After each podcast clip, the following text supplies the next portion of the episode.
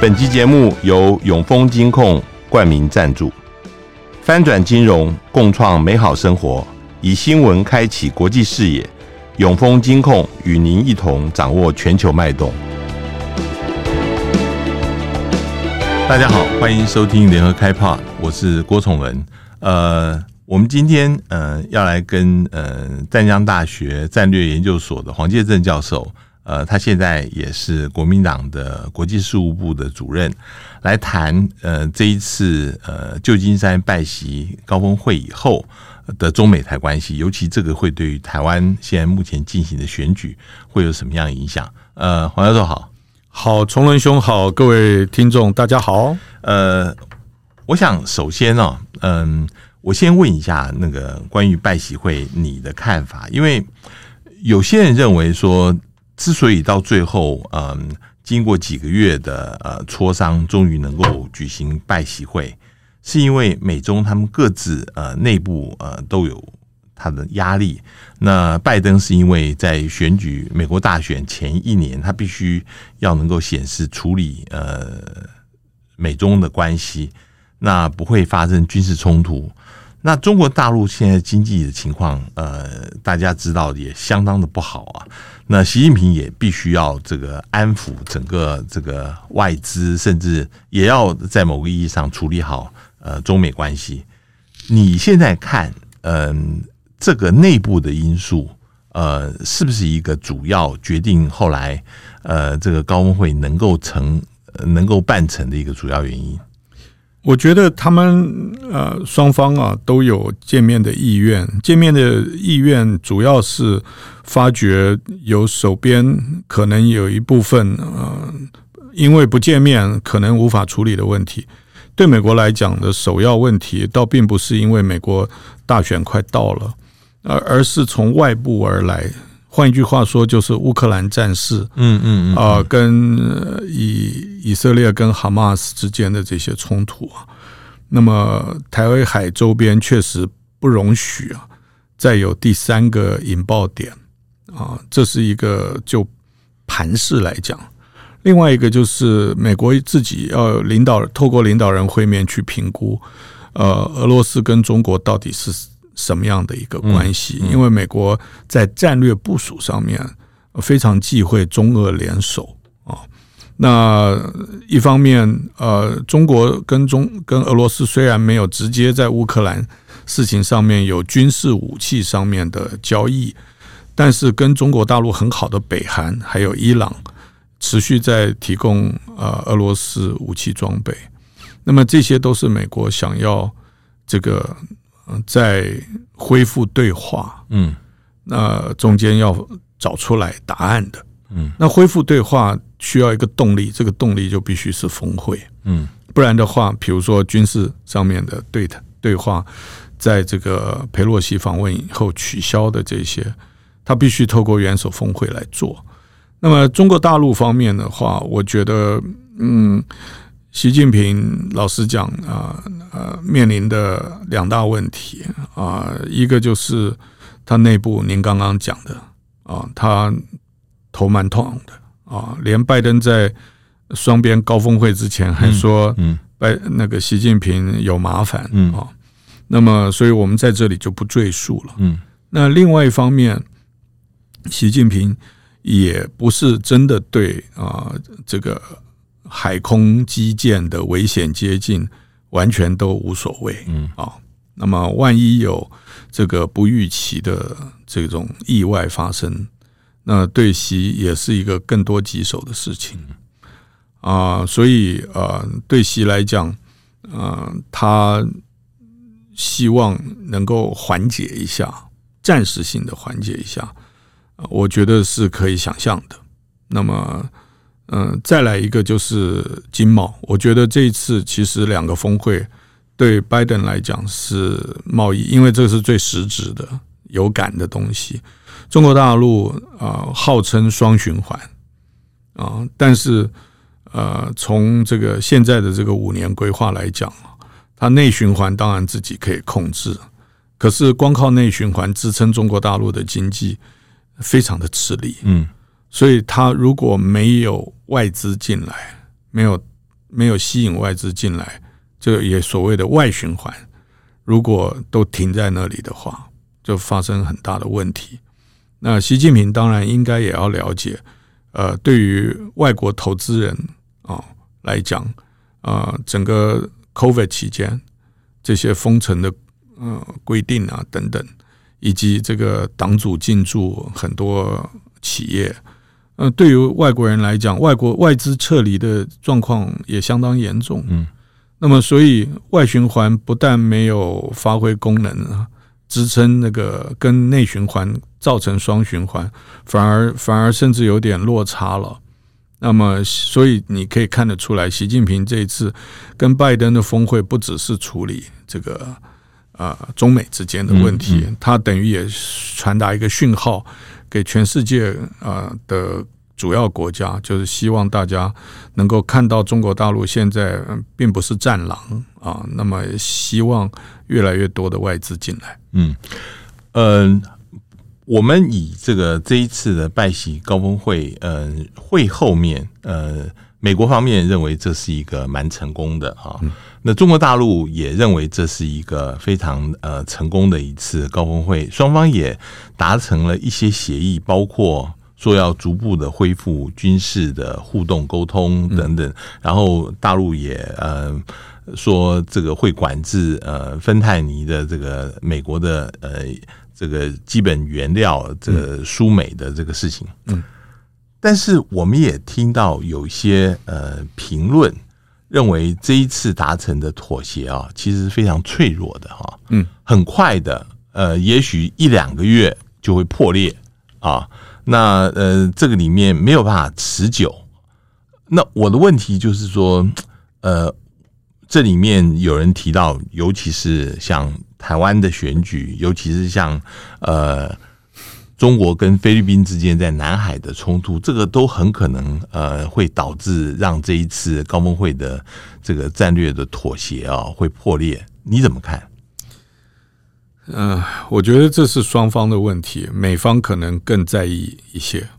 嗯，我个人作为一个长期的观察者，我认为确实这个是一个暂时性的啊。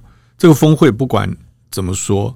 他有召开，然后也没出大事儿啊，应该算是成功的。嗯，那么话又绕回到一年以前，能不能落到实处的这个问题？是，是要落到实处，你就要看时机了啊。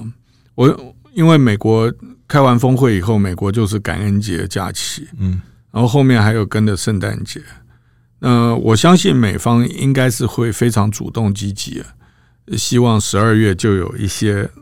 号称要恢复的对话，哎，可以做一些安排。我我打个岔，其实我想到去年在巴厘岛，也大概就是十一月的时候，这个时间 timing 也是像你所说的，呃，接下来感恩节、圣诞节，然后好像双方也要开始了，但是一个气球就让整个都破局了。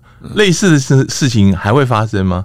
哦，气球还是二月了。我们现在台湾是一月十三号要投票，就要选举了。如果投出来的还是那个习近平非常在意的啊，或是对于未来四年两岸可以对接已经毫无希望，嗯嗯，再有这种所谓丢掉幻想、准备斗争的这些嗯这些言语出来的话，习近平压力就更大了。嗯嗯。所以，美国当然会需，就是从站在美国利益的角度来讲，他当然会希望，就是说，既然有这个动力，趁这个动力还没消失的时候，得赶快启动。嗯，要嗯，我个人认为，整个来讲，北京和华府都追求的是一个暂缓，嗯，也就暂时的关系和缓，嗯。嗯，并没有很高的期待，嗯嗯。这个暂缓，呃，可以想象的，明年会有两个呃大的变数，一个是台湾选举，但另外还有一个是美国自己的选举。嗯，这个你觉得原来是希望能够至少能够撑到美国选举吗？还是这里面变数太多了，双方都没有很高的期待？当然了，站在我的立场，我还是认为，就是第一个，我们不要假设习近平。在我们第十六任总统的四年任期之内，不会想要呃推进祖国统一进程啊。嗯嗯嗯，那他有他得做的功课。呃，但是如果是国民党胜选啊，呃，那么我相信这个 Grace Period 就是这个嗯这个缓和期的，最起码从台湾的角度、两岸关系的角度，或是美中台的角度来讲。它的 grace period 就是这个这个呃蜜月期，可能就比五二零还久。嗯，中国大陆可能更愿意等到美国总统选举结果出炉以后，嗯，再去做定性式的决定。嗯啊，那么美中台关系下一步怎么走？嗯嗯，呀，从从你刚刚这样子讲，我们怎么样子来看，或者是怎么样解读？就是最近以来，呃，就是嗯。这个嗯，习近平在这一次的拜习峰会上面啊，他说这个北京没有二零二七年或二零三五年五统的时间表。那民进党他是认为，就是这是习近平在打脸蓝白所所谓的，就是这一次大选是战争与和平的选择，等于是在好像在帮呃赖萧来这个助选。呃，是这样子的吗？是是怎么样来看这个事呢？我们台湾的政治人物都很喜欢拿外部的因素来给自己加分呐、啊，但是但是也可能台湾因为太小太封闭，所以很难从大国思维嗯去切入。美国做很多事情，嗯，不一定是为了台湾，嗯。拜登早上起床也不会再想说蔡英文他今天早餐吃什么。那我相信习近平讲二零二七、二零三五，绝对跟台湾没有关系。嗯嗯，他是讲给美国人听的。嗯嗯，就好像我刚刚讲，他要摆出一个和缓的一个意向，传达这个讯号。那么如果说是为了要拉抬蔡这个这个。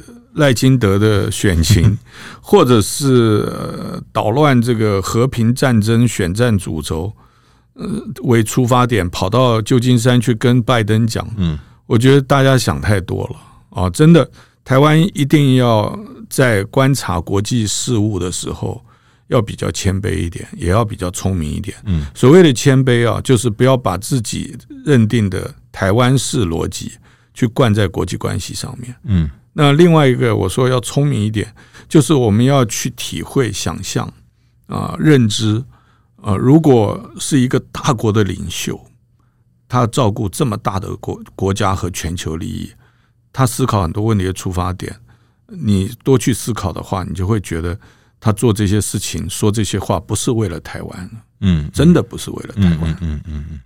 好，那呃，我。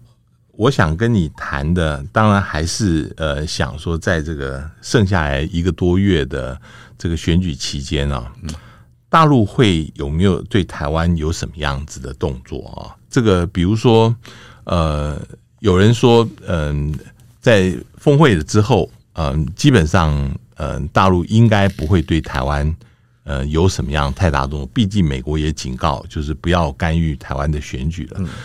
可是我们还是看到这个大陆的军机有跨越中线的一个情况，这样子其实对于呃大陆如果想要影响台湾，这是完全是反作用的。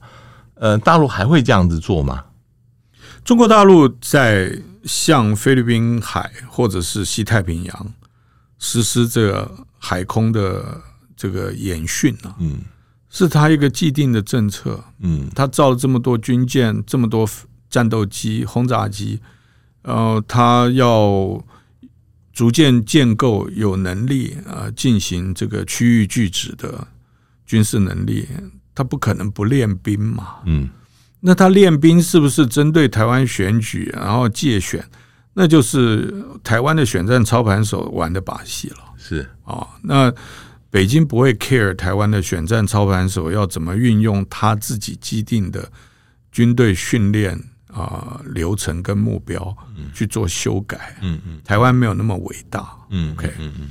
那么另外一个就是呃，如果说呃峰会有什么效果的话，我会觉得那个可能这个呃叫做常态化战备警巡，就是对台比较有针对性的这个军事行动，跟不针对的、不完全针对的行动，我们要有所区别。嗯，那么我相信这个针对性的挑衅的行动，应该不需要峰会，他也会避免。啊，我嗯，中国大陆累积的经验是，他每一次想要影响台湾选民，得到的效果都是跟他期待相反的。嗯嗯。那么，中国国民党从今年一整年，几乎所有可以交流的时候，都一再的提醒北京 “hands off”。嗯，就是说，你你什么都不要说，什么都不要做，我们自己选。OK，台湾选举跟你没关系。嗯啊，不要，我们直接跟北京这样讲。嗯嗯嗯。呃，除了这个以外，我我想问另外一个事情。我想你你在这个位置上面，一定有很多国际媒体，甚至包括智库的学者来跟你谈，就是现在国际上面呃非常盛行的一个说法，就是大陆会运用各种认知战来影响台湾的选举啊。那嗯、呃，这个认知战的这些作为，嗯、呃。是不是真的？呃，是有。然后，嗯，他所要达到的效果在哪里？那如果是这样子的话，反过来看，呃，怎么样子你？你在跟他们在解释，呃，大陆这样子做的时候，呃，他们是不是 convince？他们是不是相信？呃，你的这个说法呢？我自我自己接任这个工作两年了。那么跑美国，从去年夏天到现在，大概飞了十趟了。嗯，那么平常接见外媒外宾，每一个礼拜也有七八个，平均呢。呃，对我来讲当然是一个挑战，因为外媒有他自己的报道的啊、呃、机构的一些倾向，另外一个就是他们有很浓烈的刻板印象啊、呃，就是他们要。把这个呃读者啊，能不能理解他们所报道的影片啊，narrative 或者是文章啊，新闻报道，读者能不能吸收、考虑进去？所以很容易就把非黑即白啊，嗯，把它灌在里面，嗯。那么这个点我可以理解，我也直接告诉他们，嗯，我我说我我知道你们怕你们读者。看不懂台海这么复杂的问题，嗯啊，所以我也不想啊给你们太复杂的讯息。那么，但是外国人要你要能够在呃，我觉得我已经很尽力了，但是要能够说完全扭转呢，呃，让他报道说台湾所有的政党都爱台都反共，那他 story 他写不出来了，所以这是一个很大的问题。嗯。那么我现在的讲法是说，真爱台湾的党去思考国家的未来，嗯，那么所以进程就是要降温，嗯，中程就是要维系和平稳定，争取时间，嗯，建构自己足够防卫力量，嗯，远程的是保留一线，让中国大陆走向政治自由化的机缘，因为台湾没有了，啊，中国就不会。改变，嗯嗯。啊，这是我基本上的近中远程的论述。嗯，我觉得外国人并不讨厌，也能够接受我的讲法。可是，在下笔的时候，很容易又回到原来的老路。那么，就是说，这个用这个什么呃，pro friendly China friendly 啊，对中国友好。嗯，其实我觉得可能是比较的。如果是我让他们来写的话，我会说一个不能跟。呃，北京处理任何关系的政党，跟一个可以处 跟北京处理关系的政党在竞选，嗯，那可能呃，另外一方面就是比较大的国家的媒体，除了刻板印象以外，他们也呃可能不认为台湾可以跟呃中国大陆交往，嗯。啊，我一直到现在努力这么久，嗯，我还要把拜登跟习近平，然后英国。总理跟习近平，法国总统跟习近平握手照片，随时放在我手机里面。人家说你们为什么要跟大陆对话？我就把手机给他们看。我说因为马克宏在出卖法国利益。啊，那个拜登在出卖美国利益，因为他们去跟习近平握手，嗯，那用这种来反制他们的刻板印象。嗯，我你这样讲，我我我我想提，就是最近那个北大王继思他在《Foreign Affairs》上面有一篇文章哦，他特别提到，就是说北京方面仍然致力于和平统一，然后嗯。他必须台湾跟美国应该要支持这个承诺，而不是呃逼着中国相信必须要用非和平的手段来解决台湾问题。所以他说，呃，不管谁赢了，都应该呃谨慎行事，恢复两岸接触为目标。北京方面会尽可能的用同样的方法来回应啊。嗯，有人认为王吉思代表的其实。并不是北京现在当权的人的看法，但是也有人讲说，他代表的是一部分比较自由派、理性的一个声音。那你是怎么看的？吉斯一路走来啊，我跟他认识三十多年，他基本上的呃分析的调性，还有他自己的信念，都是比较 modest 啊，是是比较和缓的，不是那个喊打喊杀的那一型的。他也不愿意看到中美关系变坏，也不希望看到两岸关系变坏。当然，他不是一厢情愿。嗯，呃，他代表一种声音。他现在虽然退休了，但是他跟这个呃，最起码中国大陆涉外部门的关系还是好的。那么，我在这里就不举例证了啊。那么，我十月份我还跟他在。这个华盛顿不期而遇，然后聊了一下。那么基本上我们等于是自我承诺啊，自己告诉自己，就是两岸关系不不能容许有悲观的嗯呃可能性，不然的话就容易往更坏的方向走。嗯，那当然我们有这种意愿的时候，在任何可能的机会，就会尽量的避开往冲突面，然后这个往缓和关系的方向去。嗯啊，反反过来避开冲突，然后争取能够缓和关系的方向去做。我也同意您的看法。啊，中南海里面住在中南海里面的人未必是这样想。嗯嗯。然后八一大楼里面的这些解放军中央军委这些人啊的看法，跟王继思肯定有落差。嗯嗯嗯。所以我们观察中国大陆问题啊，倒并不能够把王继思的文章拿出来认为是中共中央的决策。嗯啊嗯呃，但但是我们觉得说能够有这种比较 moderate 的声音，嗯呃的存在，而且他并不是被中共中央排除在外的学者，还是对两岸关系是好的。嗯嗯，我我最后呃，这是一个比较呃这个推测性的一个问题啦，但是我我想知道，就是从现在到这个一月十三号，大概就是一个多礼。一个多月的时间了，嗯，嗯，当然，台湾内部会有很多各种各样的选举，呃，各方都有一些呃伎俩。现在因为有三三个候选人，现在又更复杂了，嗯。但是你会预期，呃，这个一个多月，呃，在整个美中台的三边的关系之下，是会照目前的情况进行，不会有太大的意外呢？还是你觉得有一些变数，我们必须要小心提防的？我觉得啦，这个嗯，美中应该管控风险会尽量做，尤其是峰会之后，双方应该都会互相克制啊，互相节制。嗯啊，那两岸之间对民进党政府来讲，抗中保台牌这次的效果肯定低于两千呃二零二零年。嗯。那么，那所以，呃，打抗中未必能够打得像过去那么顺手啊，呃。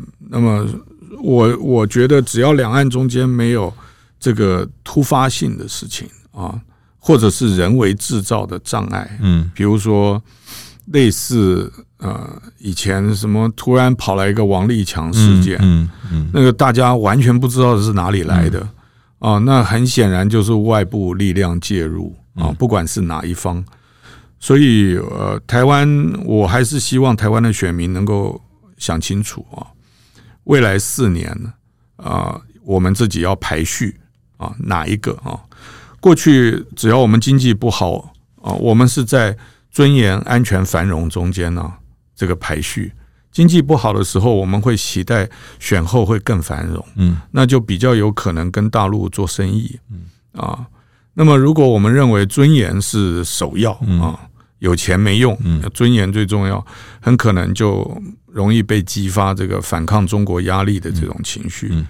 但但走了二十多年了，我们总统直选这次很可能不是排第一的，既不是繁荣，也不是尊严，而是安全。嗯，未来四年的安全，如果以安全为主轴的话，我觉得那个投票行为其实就蛮明显的呀，因为毕竟就四年嘛，啊，没有一个政党不能休息四年的。